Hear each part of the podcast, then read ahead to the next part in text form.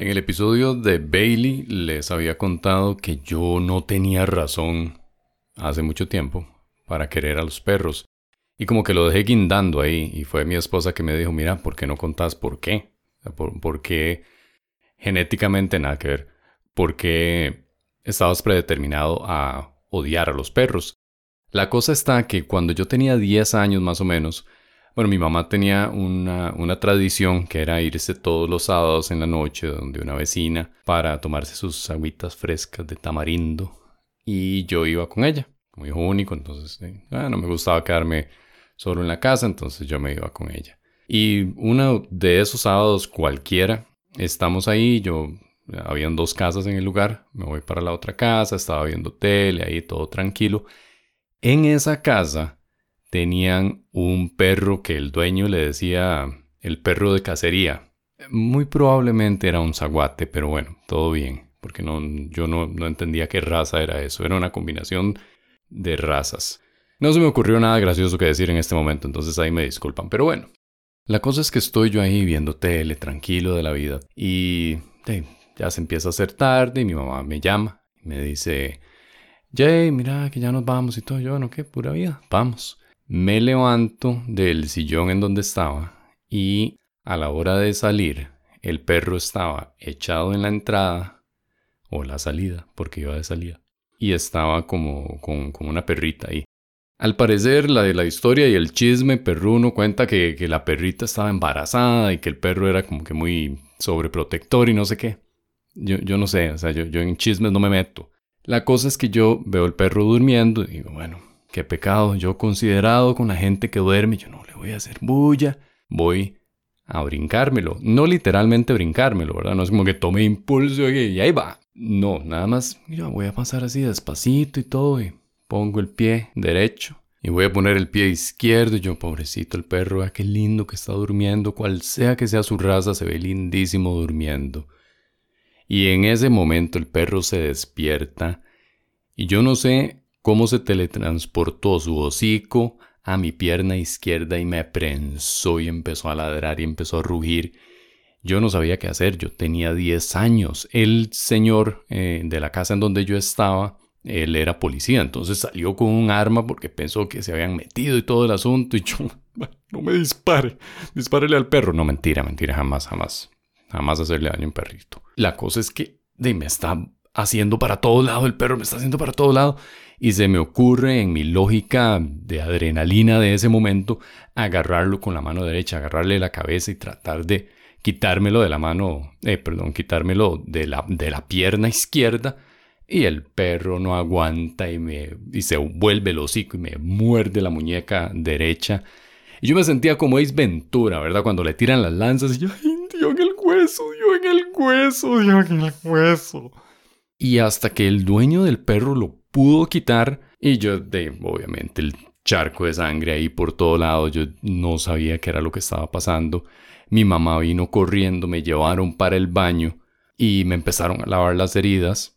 Y en ese momento mi mamá me vio, vio el montón de sangre y como que se quiso medio desvanecer, como le llaman, ¿verdad? Se quiso desmayar.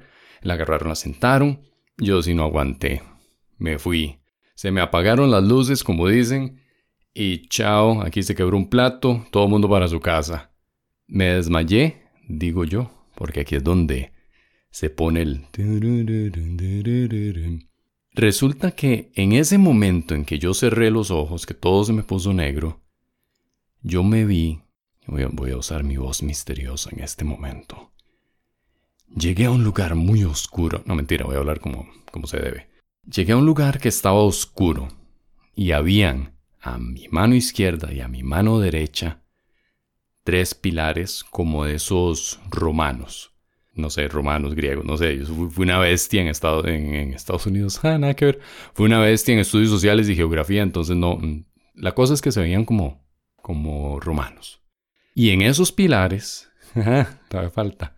En esos pilares, tres de cada lado, habían tres figuras oscuras, todas vestidas con una capucha negra o por lo menos eso era lo que yo podía distinguir, porque se veía muy, muy oscuro. Parecían como esos monjes eh, gregorianos, una cosa así.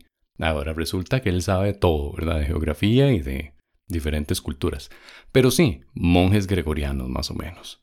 Yo empecé a caminar y empecé a caminar, y empecé a caminar. Y al fondo, al frente, había un pilar un poquito más pequeño pero más ancho. Y tenía un libro grande encima. Y empecé a caminar hacia ese libro. Atrás de ese pilar, al fondo, había una luz muy brillante y se empezó a aparecer una figura más grande que los seis que tenía, tres a cada lado, los seis que tenía, era más grande también con una capucha así, negra.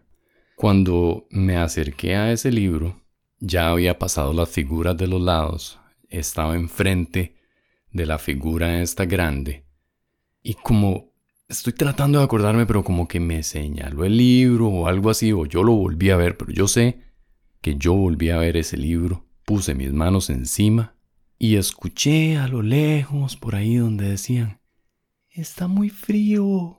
Está muy frío, yo.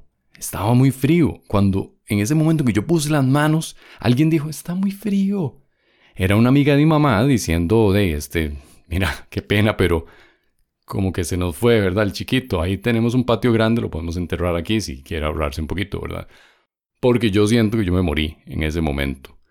Volviendo a, lo de poner las manos, yo puse las manos y yo dije, todavía no. No recuerdo muy bien si la figura me dijo escoja, no sé, eh, ahora es un poco borroso, o sea, han pasado 86 años como la vieja del Titanic. Yo creo que ya dije eso en algún episodio, pero bueno, no importa. La cosa es que yo pongo las manos y digo, todavía no. Y en el momento en que había terminado de decir, no, me desperté y yo dije, no, no, no, no, estoy vivo, estoy vivo, estoy vivo. En ese momento dejé de estar frío, ya, ya estaba en la temperatura normal, estaba tirado en la cama en vez de tirado en el baño ahí desangrándome en, el lavatorio, con un poco de pañuelos y paños y todo el asunto. Y ahora sí, corra para el hospital. Ya lo del hospital fue de otro momento incómodo y súper doloroso porque e, esta gente le da con, ganas, le da con ganas a lavarle las heridas a uno, ¿verdad? Y tome su inyección de anestesia en la pura herida donde está abierto y yo veo el hueso y veo el otro lado de, de, mi pierna y de mi muñeca. Yo pasé, no recuerdo cuánto tiempo fue lo que pasé con, con esas gasas y con, las con los vendajes y todo. Una vecina muy, muy buena gente me, me ayudaba ahí a, a cambiarme los vendajes. Yo quedé traumatizado en ese momento con los benditos perros, entonces yo no podía ver un perro porque yo ya pensaba me va a morder y me va a destrozar la pierna derecha y la mano izquierda, ¿verdad? Ya me va a emparejar las mordidas. Me dejaron, o yo tengo cicatrices, obviamente. El perro agarró y, y prensó y quién sabe qué pensó que yo, que yo le, le iba a hacer. En su defensa, el perro se asustó y reaccionó como, como su instinto lo dictaba en ese momento. Pero cuando yo me topaba un perro, yo, ay, qué pereza, aquí viene otra vez. Entonces tenía como ese, como ese trauma. Y crecí no odiando a los perros, porque creo que nunca los he odiado. Crecí con cierto recelo y mejor los tengo a la distancia, mejor mm, cruzo la calle, ese tipo de cosas, como cuando uno ve a alguien que no le cae bien. Ay, qué pereza, man, no, cruzar la calle. No, mentira, yo nunca hago eso. La cosa es que pasaron los años. Nosotros, no, recuerdo si en ese momento teníamos al perro o ya. Ah, sí, sí, sí, teníamos a, a un perrito. No, mentira. Fue años después que nos hicimos de un perrito y eh, Rufo, que yo les conté en el, en el episodio de, de Bailey. Rufo y Pequeñas Maltés, ya todo eso. Tema cubierto, dijo un profesor de la U, que cólera me dio eso. Ok, un pequeño paréntesis. Yo entré a la U, entré tarde. Yo entré a Ingeniería en Sistemas y me fue como un quebrado, o sea, una bestia, burro completo para, para la programación. Bueno, tal vez no la programación, la matemática. Pero yo entré años después de salir del colegio. Y una de las primeras clases que yo tuve fue de matemáticas y el profesor empezó a apuntar las fórmulas notables ahí en la pizarra. Y yo dije, yo no me acuerdo de esto. ¿Qué me voy a estar acordando si para mí eso ya fue tema cubierto? Y yo dije, qué dicha, ya no voy a volver a ver esta basura más en mi vida. Tome, ahí está en la universidad, en el primer día de clases en la pizarra. Y yo levanto la mano y le digo, profesor, ¿usted podría explicar esto? Y el profesor, muy eficientemente, dijo, esto lo tuvieron que haber visto en el colegio, ya esto es tema cubierto. Yo bajé la mano y dije, ok, ¿qué iba a hacer? Yo le pregunté a la persona de la, de la parte, yo, ¿vos, ¿vos me puedes explicar esto? Y me volvió la cara. Y la otra persona, ¿usted me puede explicar eso? Y me volvió la cara. Y yo, ¿pero qué tengo? Yo, ¿pero qué les pasa? Al final, nadie me lo explicó. Me salí de ingeniería en sistemas, me metí a, publicidad y mercadeo y me fue súper bien y tan tartán vivieron felices para siempre. Pero imagínense una persona, digamos, de 60 años tal vez, que dice, eh, voy a sacar mi carrera, quiero ser ingeniero en sistemas, siempre quise ser ingeniero en sistemas y se va. Y llega ese profesor o algún profesor y dice, tome, apunta las fórmulas notables, vuelve a ver a esa persona y le dice, esto lo tuvo que haber visto en el colegio. Amigo, salí hace 40 años del colegio. ¿Qué, me voy a estar acordando de eso? O sea, qué ingratitud. Ok, el comercial más largo del mundo fue ese. Ahora, creo que iba por la parte del resentimiento, más o menos, una cosa así. Mm, ya cuando se nos fue Rufo, ya dije, eh, ya estamos bien con, el asunto de los perros y yo no, no quiero, no quiero. Algo cambió en mí, como, como esas partes evolutivas que tiene uno cuando va creciendo, no sé.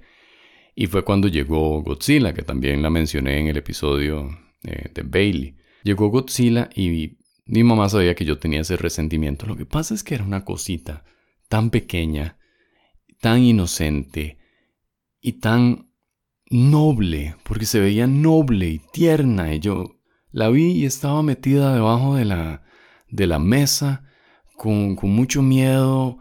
Y yo, ay, pero ¿qué es esa cosa tan preciosa? Y me enamoré. Me enamoré de, de Godzilla y me acuerdo que, la primera noche ella estaba llorando mucho y yo la tenía durmiendo a la par de mi cama y estaba llorando mucho, estaba llorando mucho. Yo creo que tenía frío porque en hasta yo, hasta mí me da frío. Y la agarré y la subí a la cama, cosa que nunca, nunca he hecho con ningún perro. La subí en la cama. Fue la noche más incómoda de mi vida porque a mí me daba miedo volverme a aplastarla y hasta ahí llegó, ¿verdad? La historia más corta del mundo, la vida más corta de un perrito aplastado por su dueño. Dormí súper incómodo pero feliz. Y ella dejó de llorar. Cuando yo me desperté, ella se despertó, ahí me dio un par de besillos ahí en el cachete, en lengüetazos que le llaman. Y después de eso ella ya dormía en su camita y todo, como que necesitaba ese sentido o ese sentimiento más bien de seguridad, de aquí estoy bien, aquí, ay, finalmente. Y se me pasó. Entonces, a partir de ese momento yo veía un perro y yo, ay, venga, para papacharlo. Ay, venga, para hacerle cariñito. Ay, pellito, pellito. Y ojalá un perro de esos, un pastor alemán, un Doberman.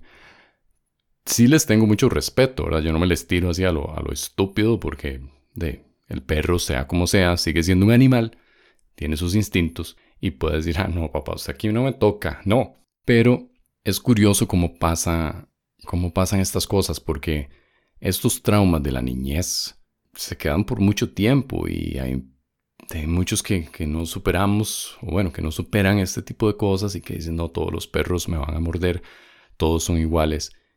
Y no, en realidad eso pasa y, está en uno como tratar de seguir adelante, no vivir en el pasado y seguir adelante y tener un, animal, tener una mascota.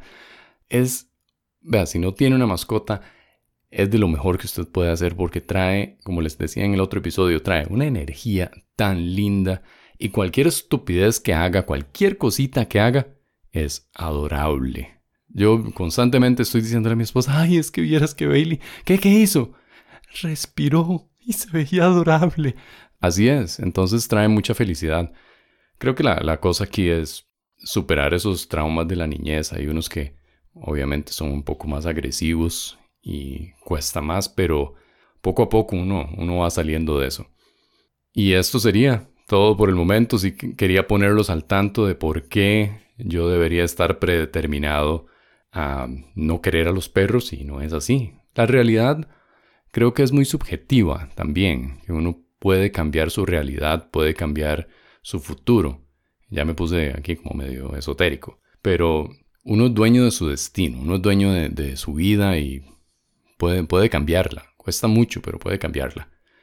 Y como les decía hace unos minutos, esto sería todo. Muchas gracias por escuchar. Se despide Jainer Bermúdez. Esto fue Café sin azúcar.